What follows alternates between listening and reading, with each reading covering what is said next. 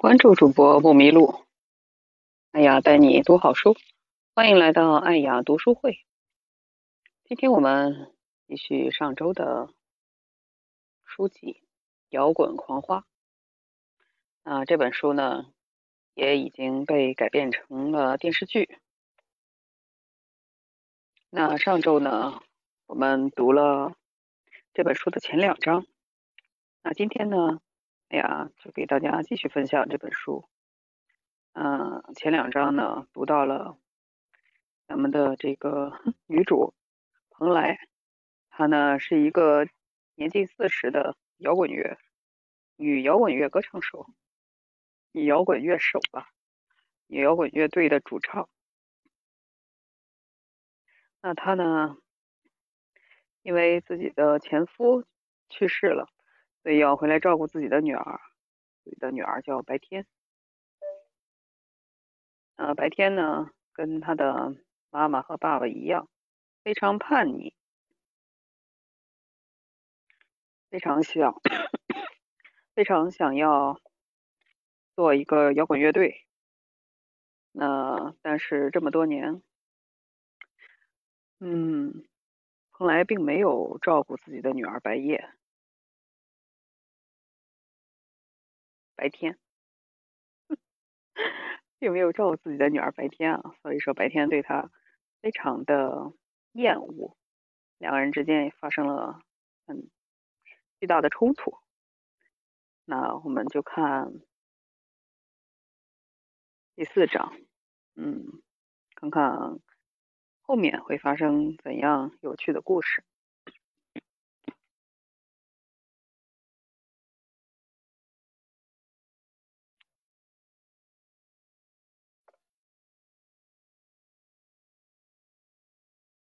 为了摇滚，蓬莱撇家舍业来到北京。为了组建更好的乐队，他甩掉了技术跟不上的大崔。蓬莱一直觉得有得就有舍，家乡最好，但北京才是他实现摇滚梦想的地方。他要组织一支纯女性的朋克乐队，乐队的名字来自他最喜欢的电影《末路狂花》。狂花大红大紫成功后。他证明了这种舍弃是有意义的。直到为了去美国，他丢下了女儿白天。回国面对这样的母女僵局，是蓬莱始料未及的。事情一件一件的做，当务之急是解决他从 二手市场淘来的一扇门。气喘吁吁的蓬莱最后一个没把稳。门重重拍在地上，他想把门扶起来，可是做不到。蓬莱焦急的翻着电话，无意中滑到了来电那一栏，有一个号码反复出现。罗俊刚看到《狂花》的 MV，在跑步机上完成了今天的锻炼计划，蓬莱的电话就打了进来，他惊喜的接通。确定那边是蓬莱的声音。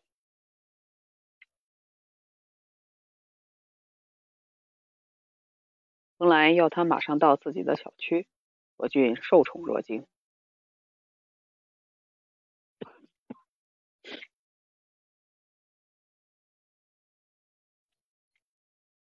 蓬莱找了罗俊这个免费帮工，终于可以坐在沙发上翘着二郎腿看别人干活。当然，罗俊。也不在意，他关心的是上次约了他为什么没来。蓬莱抖着腿，想起往事，略有一丝心虚，但随即找了理由，说要考验他是不是真的粉丝。蓬莱说的理直气壮，罗俊哭笑不得。蓬莱放下腿，直起身体，语重心长的告诉他。这场考验随时随地都要来。罗俊一切照办，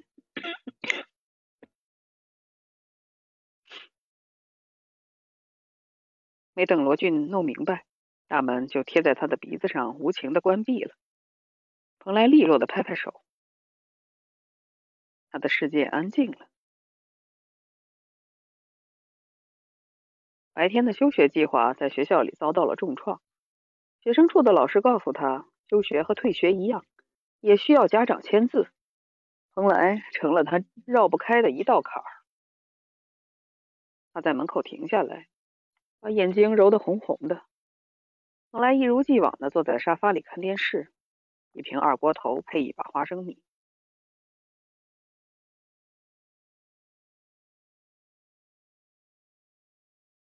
白天进门，站在那里愣了愣，突然抽泣了起来。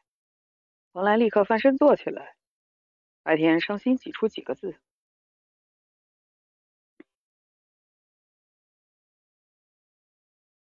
我男朋友跟我分手了。蓬莱啐了一口。白天甩开他的手臂，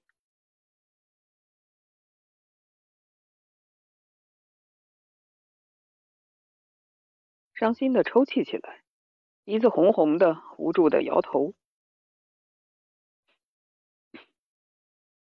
别问了，他马上就要坐今晚的航班去国外，那我现在想要忘掉他。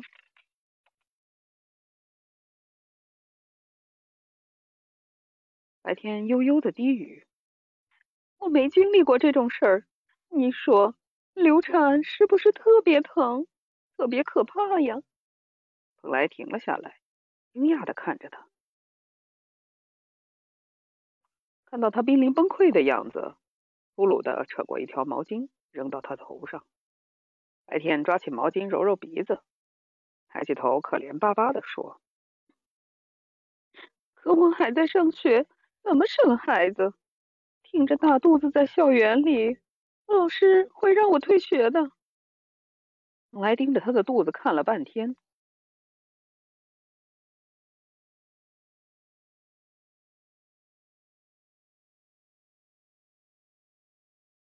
白天故意做出犹豫的样子，摇摇头，还得休学，多耽误学习呀。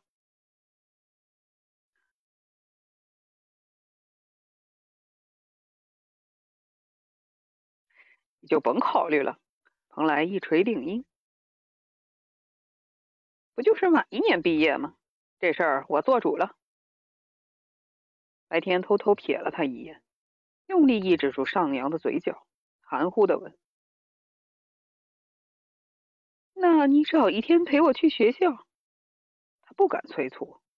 蓬然，蓬莱果然上了当，不由分说拉起他。蓬莱烦闷的把自己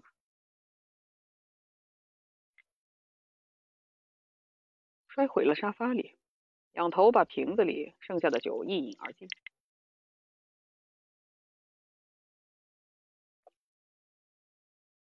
早上出门的时候，白天差点露馅儿。他眼看快到达目的地，容光焕发，心情愉快。出门之前被蓬莱拉拉了一把。蓬莱狐疑的 瞅着他：“你不是刚失恋吗？我怎么从你脸上隐隐约约看出点高兴来呢？”白天在背后的手狠狠掐了一把大腿，凝视着蓬莱，眼睛逐渐泛红，吸着鼻子问：“干嘛呀你？人家刚刚告别过去，重新开始，那你怎么不给我条活路，还提失恋？”感觉马上他要痛哭失声，蓬莱手忙脚乱的打断了他，于是抢先一步拉开了防盗门。有了监护人到场，还有蓬莱编造的合理理由，声称白天因为父亲去世打击太大，所以自己要把他带回去美国休息一段时间。休学证明很顺利的开了出来，白天小心的把证明揣好，整个人陡然精神起来。拔腿就要走，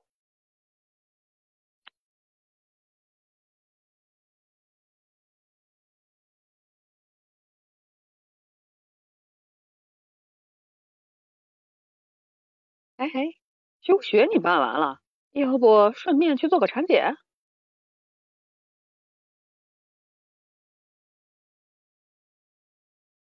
哼，我还没考虑到底要不要这个孩子呢。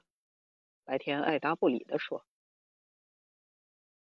蓬莱惊诧万分，白天笑眯眯的说：“孩子在我肚子里，我说了算。现在我不想要他了。”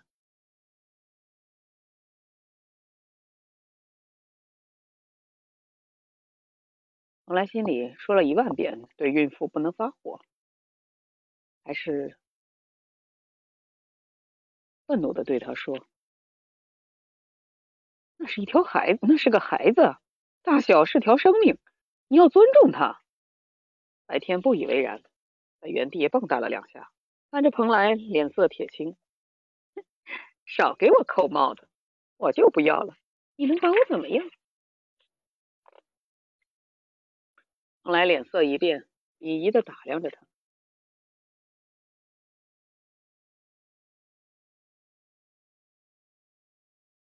白天说完就要走，蓬莱这下真的急了，激动的拦在他面前，看着他涨红了脸，白天没理由的觉得有一点点的感动，他迅速掐灭了这个念头，只觉得好笑。蓬莱一定不知道这是个彻头彻尾的骗局。是自己的复仇计划。看着他欢呼雀跃的背影，蓬莱焦躁无比，却又无可奈何。他一夜没怎么睡觉，起大早去忙活休学的事情，结果白天白天还不领情，他厌厌的回家倒头补觉，睡得正迷迷糊糊的。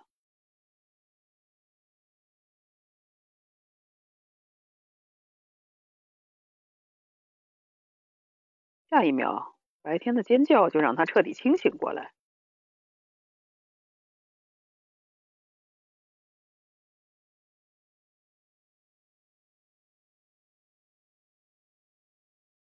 原来是白天问他，这个柜子里本来有个奶粉罐儿，蓬莱说早过了保质期，早就扔了。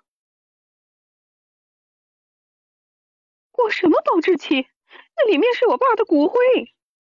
话音一落，蓬莱和白天骑着两辆共享单车，飞速向街道上的垃圾场奔去。白天紧绷着脸，玩命的蹬车。你说你安安稳稳、醉生梦死不挺好的吗？干嘛非要无缘无故抽风收拾屋子？蓬莱用力蹬了两下，白天拒绝他的好意。骑车在车道上跟他左住左右追逐，蓬莱委屈的想：谁能想到 你会把你爸的骨灰装进奶粉罐啊？白天不耐烦的说：“行了，甭打听了，骨灰是我偷回来的。”蓬莱惊愕的看着他。白天终于到了目的地。午后两点的太阳威力正猛，热辣辣的照在他们头上。白天一手捂着鼻子，一手翻着垃圾桶。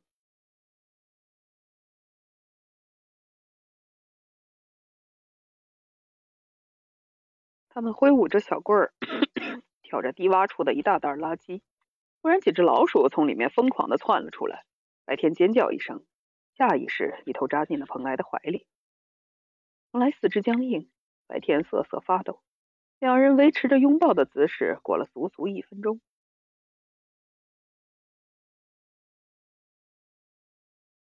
白天实在想硬着头皮留下，但是老鼠在他的脚下乱窜，这个阴影实在太大。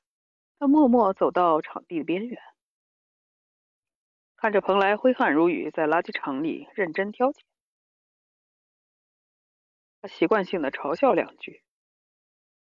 哼 我还以为你在美国享福呢，住电视里那种独门独院的洋房，闹了半天就一美漂。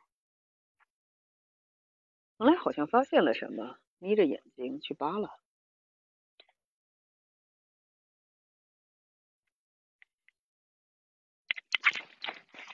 太阳西斜，白天已不抱希望。他垂着头，抱着膝盖坐在地上。蓬莱突然钻进垃圾堆里，用手一通扒拉。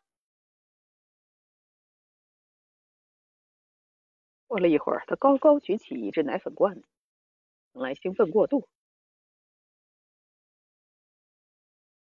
一时冲动，罐子拿倒了。本来就不结实的盖子，随着他的动作逐渐松动，骨灰哗啦啦洒下来，泼得蓬莱一头一脸都是。他呆，他呆住了，半点不敢动。恰在此时，刮起了一阵大风，卷着骨灰四散而飞。白天绝望的嘶吼。回家路上，白天一声不吭，蓬莱也识趣的保持沉默，一直到家门口。才试探问了一句：“我能去洗澡吗？”白天豁然转身，盯着他头发和身上残留的那点骨灰，一字一顿的说：“我终于明白什么叫挫骨扬灰了。”蓬莱无辜的摊开手，白天气得压根不想说话。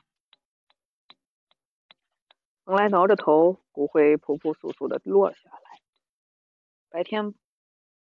绷着脸开门进屋，蓬莱连忙跟了上去。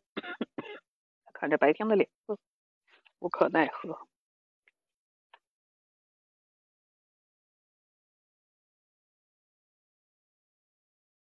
偏偏在这时候有人敲门，蓬莱装作没听见。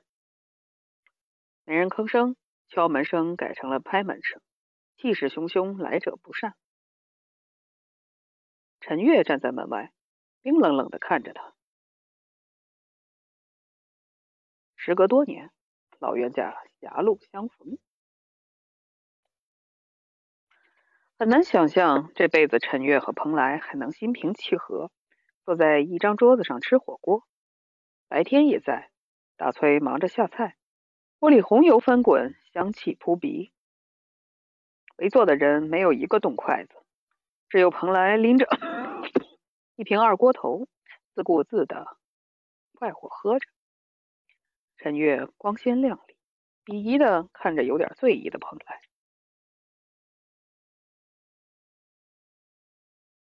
白天有些不安，陈月并没有看他，直直盯着蓬莱。听说你给小天办休学了，我想问问你真正的原因。一直在旁边做观众的大崔忍不住了：“你还好意思当小天他妈小妈呢？这么大事儿你不知道呀？小天他怀……来，抄起筷子，直接塞进你大崔嘴里。大崔一瞬间被烫的发出了舌音。陈月追问道：‘怀了什么？’白天埋着头，一动不敢动。”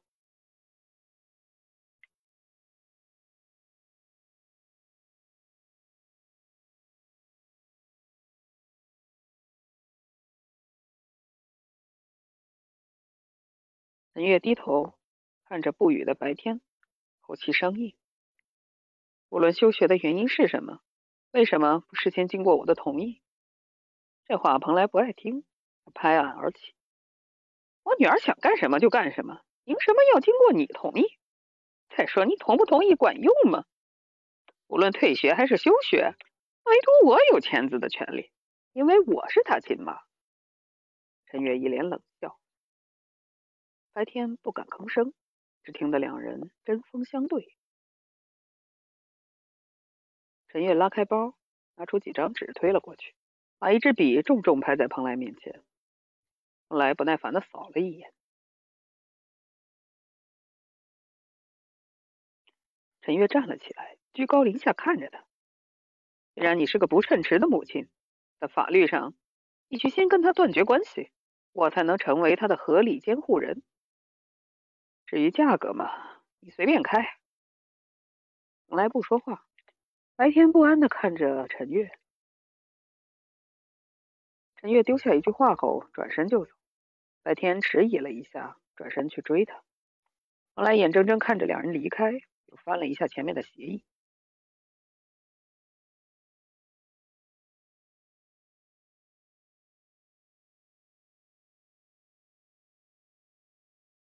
陈月不顾白天的呼唤，径直往外走。白天呼呼的在停车场拦住了他，告诉他休学是为了搞乐队。陈月举起一只手，白天激动的拉着他。陈月叹了口气。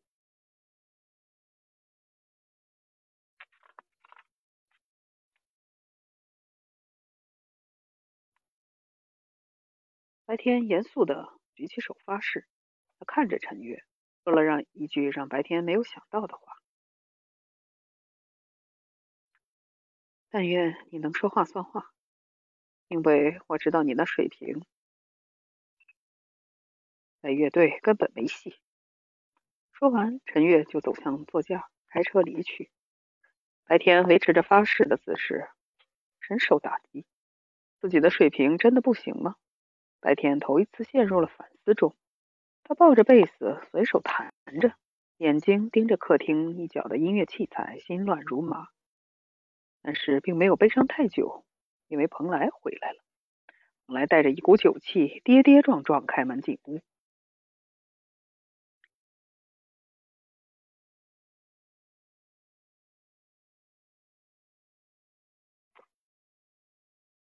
蓬莱猛地一下坐直身体。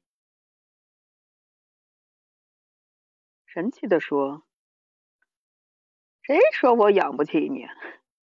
你当我蓬莱当年的名号是吹出来的？”白天嗤笑着没理他。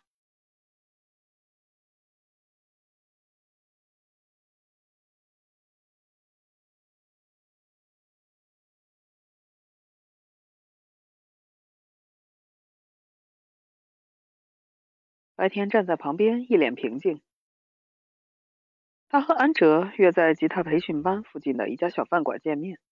安哲对这次会面十分重视，还搞了套廉价的西装。本来有些吃惊，安哲有些拘谨。后来失笑道：“之前没看出来，你这孩子还挺穷讲究的。”他举起杯。大方的说：“今儿约你出来，第一个是跟你道歉，上次出手有点重了。”安哲不由得想起蓬莱在他头上抚摸的感觉。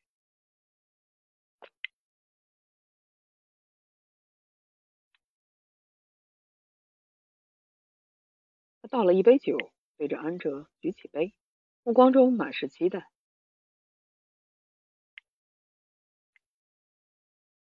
以后我能叫你蓬莱吗？如今的小孩子都在想什么？叫阿姨不愿意。蓬莱腹诽，但是在这个小小的要求面前，他一口答应。大崔听到蓬莱宣布复出的消息，气得连账都不盘了。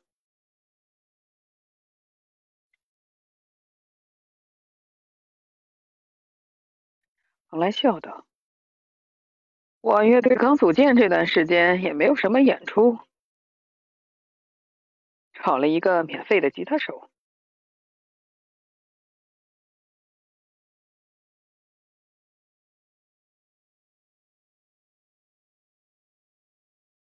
大崔认为他挖白天的墙角，蓬莱满不在乎。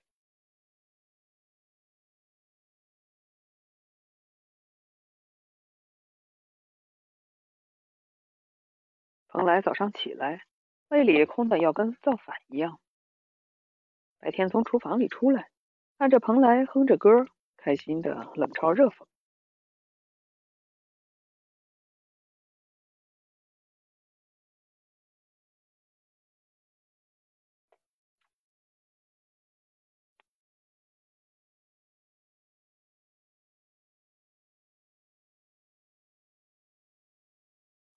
蓬莱的打工之路并不顺利。他在现场见到了白天，而且恰好就排在他的旁边。今天是兼职商场促销，一排女工穿着广告制服，挤挤挨挨。等到确定和蓬莱分为一组的时候，白天彻底不想忍了，他举手打断，想要换一组。经理断然拒绝，打个零工而已。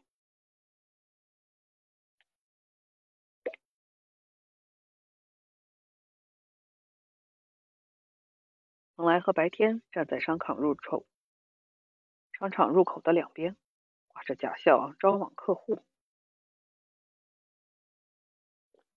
蓬莱佯装看着前方，白天机械的发着传单，恰好一个顾客接了过去，他喜出望外。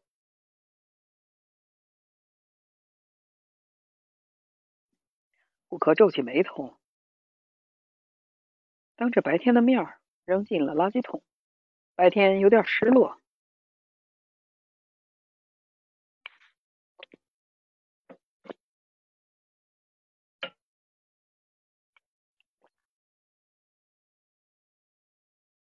蓬莱看不下去了，他豪放的解开衬衫扣子，直到开到了文胸下方，露出深深的沟壑。这次发传单，男顾客犹豫的同时，不可避免的扫了一眼眼前的雪白，在白天不敢相信的眼神中，男顾客竟然跟着蓬莱走进了店里。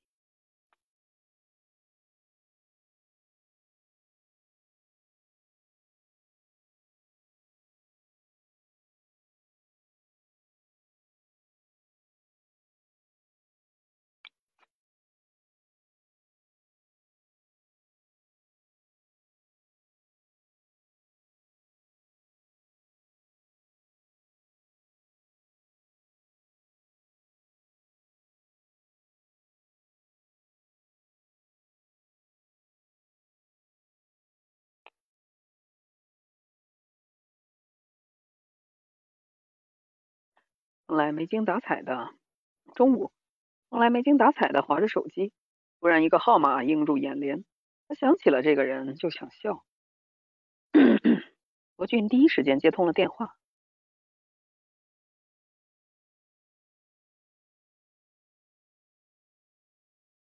罗俊订了西餐厅，是米其林三星，环境优雅，空间里飘着丝滑的爵士乐。衣香鬓影的顾客小声谈笑，品尝着美食，不时矜持的举起酒杯，轻轻互碰。时间如此紧张，他还是体贴的买了生日蛋糕。可惜蓬莱无心欣赏，只顾往嘴里猛塞。吃急了，刀叉在骨瓷碟上发出刺耳的声响。罗俊正襟危坐，西装熨烫合身，领带打得一丝不苟。罗俊不说话，唇边挂着微笑，看着他风卷残云。蓬莱吃饱喝足，甩过餐巾，草草抹了嘴，端起酒杯，一口气干掉。这时他有心情跟罗俊聊天。你说你是我粉丝，那你是从什么时候开始听狂花的？高二，罗俊坦诚的说。我报考北京的大学，也是因为你们乐队在北京。上大学的那几年，只要一有狂花的演出，我就去看。可惜这么好的乐队，说解散就解散了。蓬莱挥挥手，先别着急遗憾，我跟你透露一个大秘密，我已经开始组建新的狂花了。这确实是个意外之喜。罗俊亲自举起饮酒器，再次为他倒满。这时，蓬莱的手机响了起来。他告诉他是经纪人的通知，明天八点排练。他让罗俊可以去看看。罗俊喜出望外，看到罗俊点头，蓬莱有些飘飘然。好像命运终于转弯，一切都在向好的方向发展。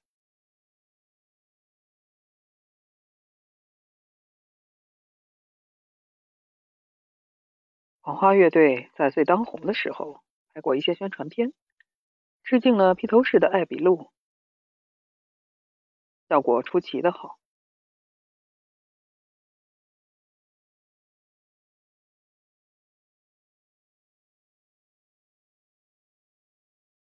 大崔环顾自己北漂多年的小窝，他说：“给狂花当经纪人那几年，是大崔这辈子高光时刻。大崔指着海报上的蓬莱，痛心疾首。蓬莱不耐烦的打断了他，他拍拍裤子站起来。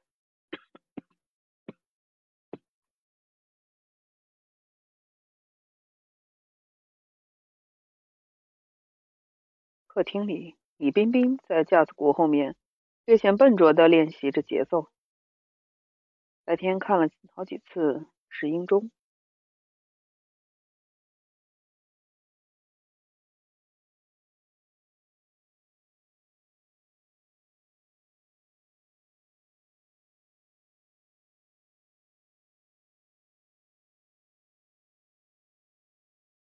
安哲告诉他，临时有事不能来。挂断了电话，白天气的脸都白了。蓬莱临时拼凑的乐队排练也不顺利，一心请来的贝斯手和鼓手完全是敷衍了事，连一遍都过不了。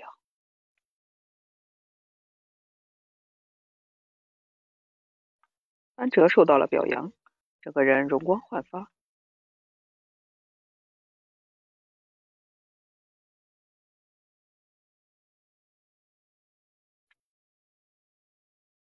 过了一会儿，鼓手看时间到了，说：“如果再练就得加钱。”后来焦躁的扔下吉他，驱赶他们。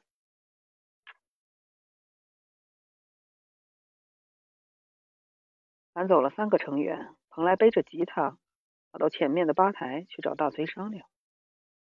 大崔看他脸色不好。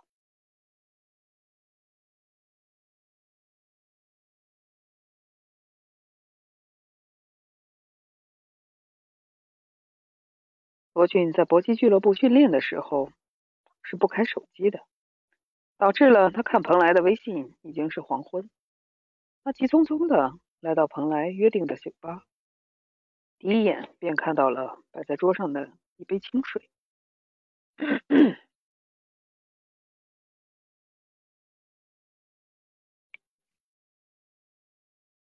蓬莱告诉他想聊一些正事。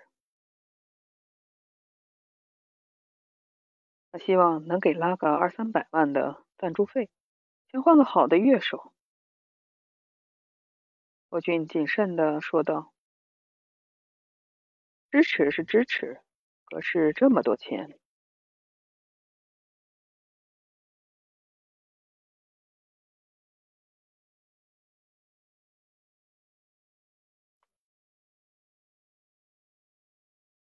后来不耐烦的摆摆手。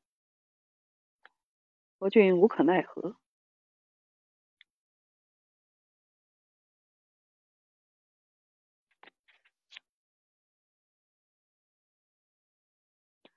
他说：“蓬莱如果不是自暴自弃，蓬莱拍案而起，手指差点戳到罗俊的鼻子上。罗俊被他逼得不得不后退两步，看着蓬莱暴怒的样子，他不得不举起双手示意投降。”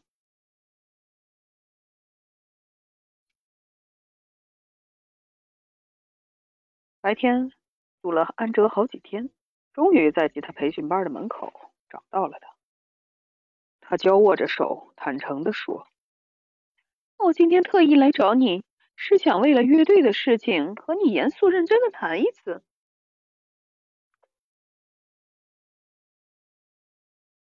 白天深吸一口气，当年狂花乐队的贝斯手陈月，你该知道吧？我跟他保证过，如果这次不成功，我就再也不碰摇滚了。我希望你以后能专心一点，尽力配合我，别再临时有事耽误排练。因为这次超越是我唯一的机会。安哲丝毫不为所动，白天拉着他的袖子：“咱们就不能成为朋友一样的乐队友吗？”安哲奇怪的看着他。他睁开了白天的手，走向教室。白天颓丧的倚在墙壁上叹气。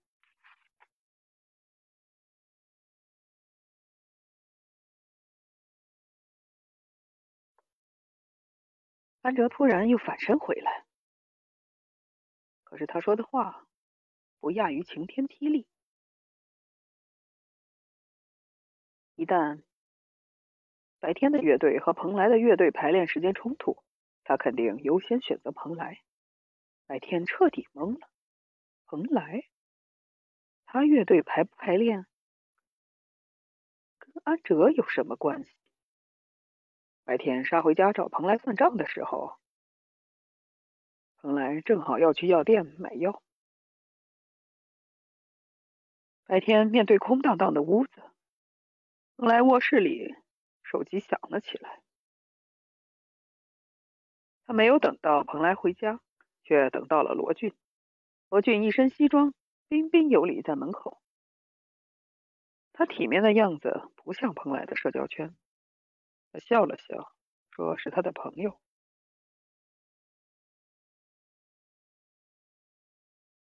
他告诉彭，他告诉罗俊，自己是他的房东。罗俊没有怀疑。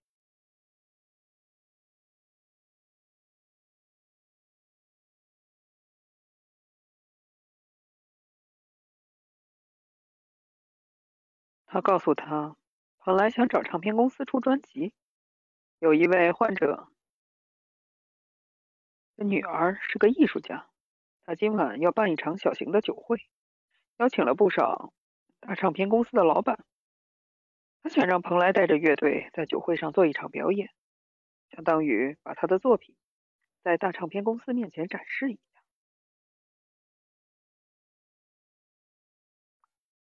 白天心里激动的砰砰乱跳。让他把酒会的地址写了下来。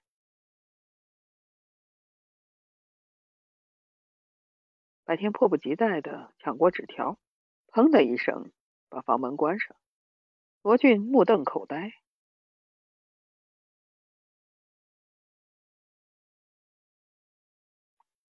他翻箱倒柜找了好多地方，又告诉李冰冰跟安哲。今晚有临时特别的演出，让他俩务必参加。在药店因为没有带手机而买不到药的蓬莱，回到家里四处寻找手机，他一脸郁闷，隐约之中听到了手机的铃声。最后，他拉开了冰箱，在一块冰砖中冻着一个铁盒子，手机铃声就是从中间传来的。他知道是白天捣的鬼。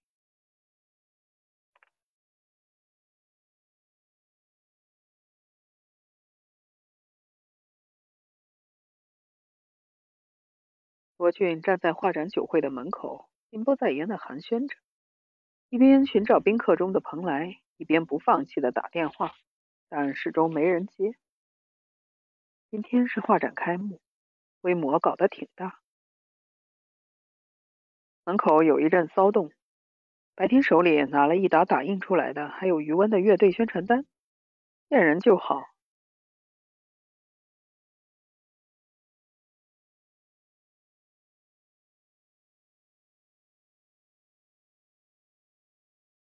白天来不及多说，罗俊就已经走到他门口。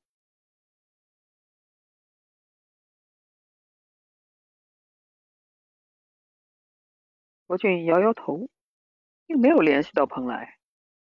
白天笑呵呵地说：“我也是搞乐队的，听说你有这么个好玩的酒会，就带着乐队来凑凑热闹。”他不等罗俊拒绝，已经向另一些宾客发出了传单。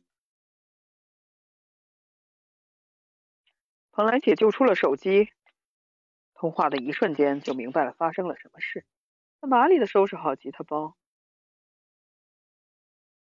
急匆匆的出门，后来不得，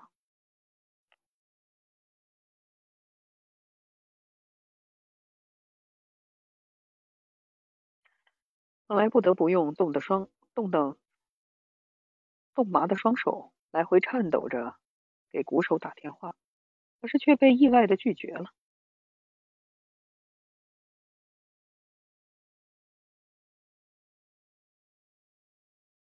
在那边的贝斯手也酸溜溜的说：“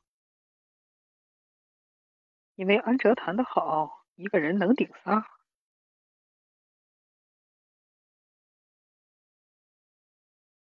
蓬莱闭上眼睛，他真切地听到了打台球的一声砰。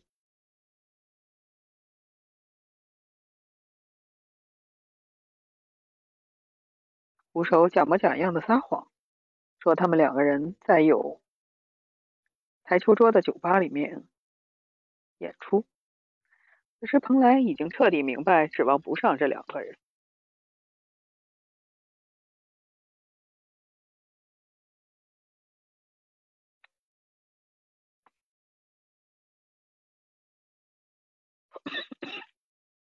两人说话之间，来到了小花园的演出场地。蓬莱猛地停住了脚步，目瞪口呆的盯着正在卖力表演的白天。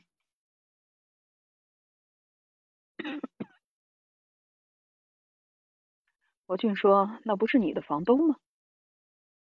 蓬莱眼睛直勾勾的盯着台上的白天，说：“哪来的房东？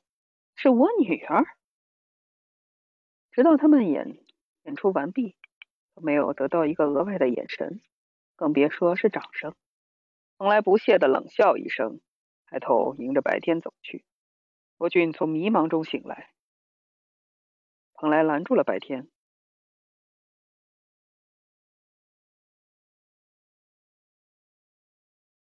他鄙夷的看着三个毛头青年人，挎着吉他包就往台上走。安哲紧跟在他后面，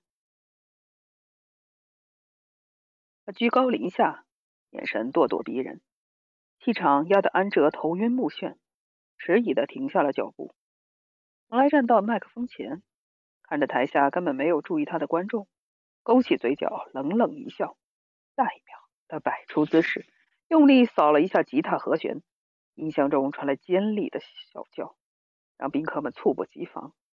蓬莱不在意，他自信地对着麦克风介绍自己就是狂花乐队的主唱蓬莱。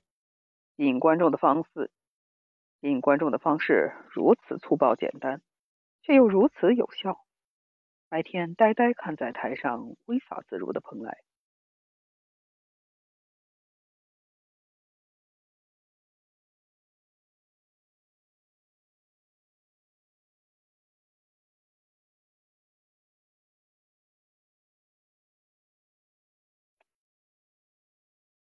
蓬莱的表演完毕，台下的观众不但没有被他的音乐打动，反而带着一种如释重负。罗俊在台下迎接他，要带他去见见赞助人。远处角落里，白天死盯着蓬莱。蓬莱对此并不感兴趣，听着罗俊彬彬有礼跟一些女画家说他根本也听不懂的话。他有点喝大了。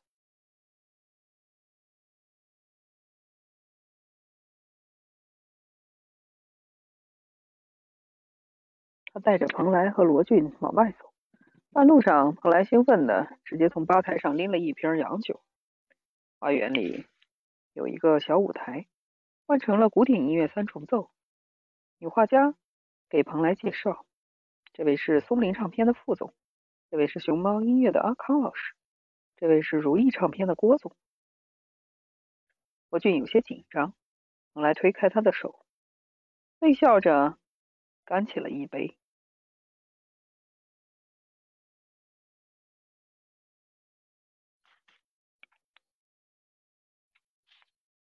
一圈认识下来，蓬莱已经喝得头重脚轻，郭靖逐渐担心起来。也不知道是喝醉了还是眩晕发作，蓬莱摇摇晃晃经过自助台，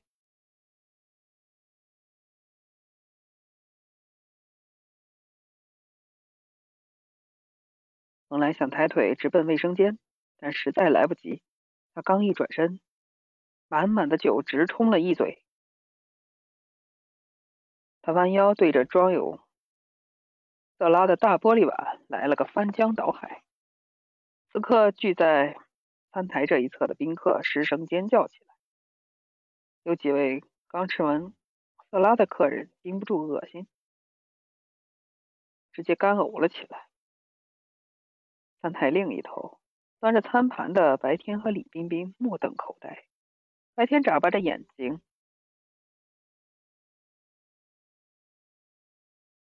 因为这场意外的风波，就会提前结束了。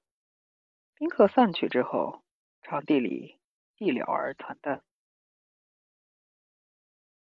罗俊站在蓬莱面前，低头看着。蓬莱无所谓的挥挥手，罗俊沉默了。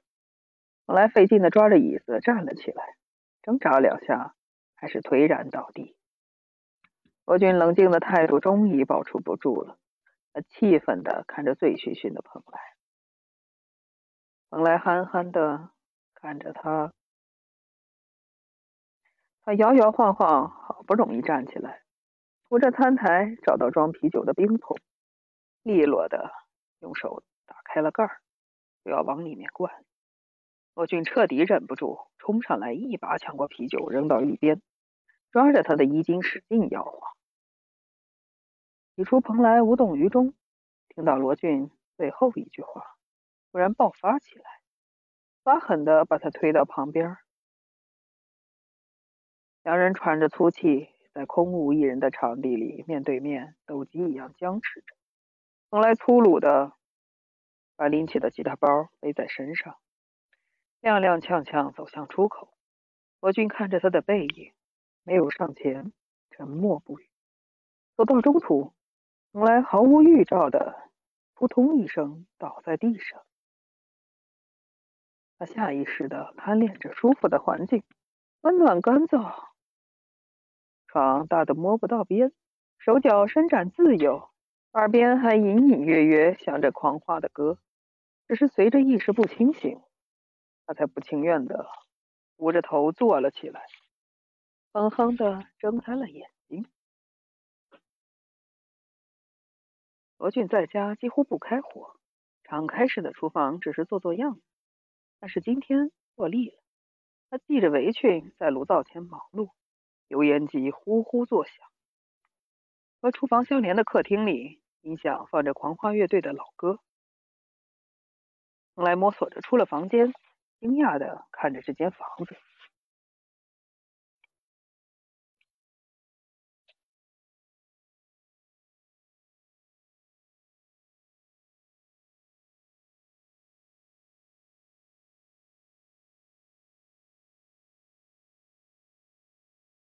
昨晚你醉倒了，送你回家，你女儿不肯开门，我只好把你带到这儿来了。罗俊耐心的说：“我来看看自己的衣服，提议不言自明。”蓬莱翻了个白眼，不理他，径直朝门口走去。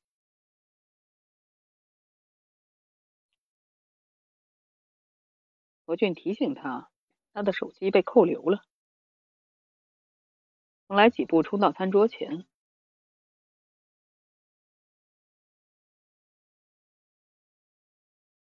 指着他的鼻子骂他神经病。培训学校的小小饭馆永远是那么拥挤，服务员也是粗手粗脚。安哲瞅着面前的盖浇饭，白天掰开筷子发着牢骚，最近手头太紧。安哲莫名其妙的看着他。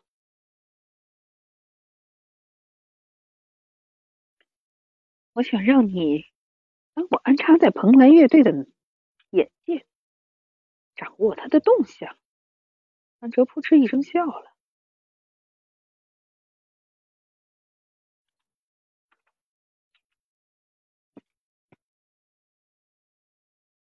安哲看他张牙舞爪的样子。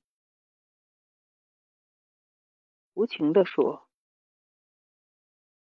因为她是你妈，而且十年来没管过你，所以你觉得她欠你的。”白天涨红了脸，安哲叹了口气：“依我说呀，你们大城市的孩子就是矫情。我爸妈都在矿上打工，我爸下井，我妈给工人做饭，从小到大也见不上他们几面。”跟我奶奶一起生活，奶奶一去世，我就一个人来北京当乐手，也没觉得怎么着。白天有些不耐烦。他回想了一下自己可怜的余额，安哲压根没理他，冷淡的把盘里的饭吃完。蓬莱拿起手机，打开一看，有几个号未接电话。罗俊把车倒出来，看到他过来，蓬莱飞快挂断电话，坐进了副驾驶。罗俊闭上嘴，专心开车。等车开到大路上，罗俊掏出一张名片递给他，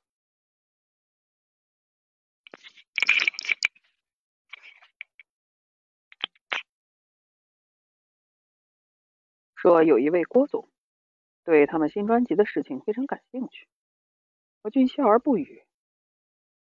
为了和蓬莱面谈，郭总特意开了一瓶威士忌。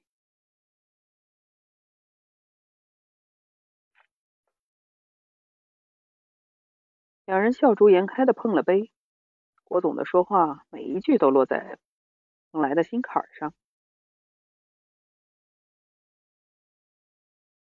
两杯相碰，发出清脆的声音。蓬莱一饮而尽，郭总亲自给他续上。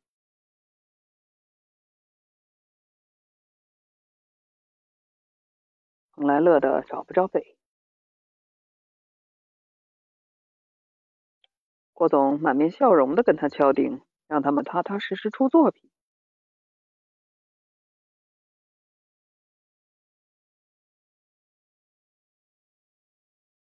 但他郑重其事的打开计划书，推到他的面前。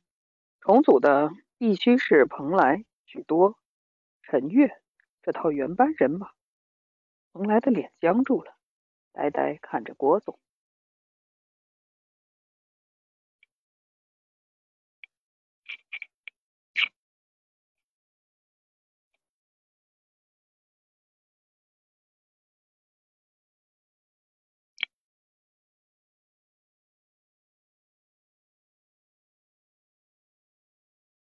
好的，那今天我们就读到这里。看来似乎有了一线希望，但故事真的会如他想象的一般顺顺利利的签约吗？那我们就听下一回。那今天的节目就到这里。如果有什么想跟主播聊天的，可以在评论区里写下你的想法。啊，主播看到之后会跟大家及时反馈。嗯，关注主播不迷路，安雅带你读好书。那今天的节目就到这里。主播千古安雅在山东济南，祝您喜乐平安，拜拜，各位。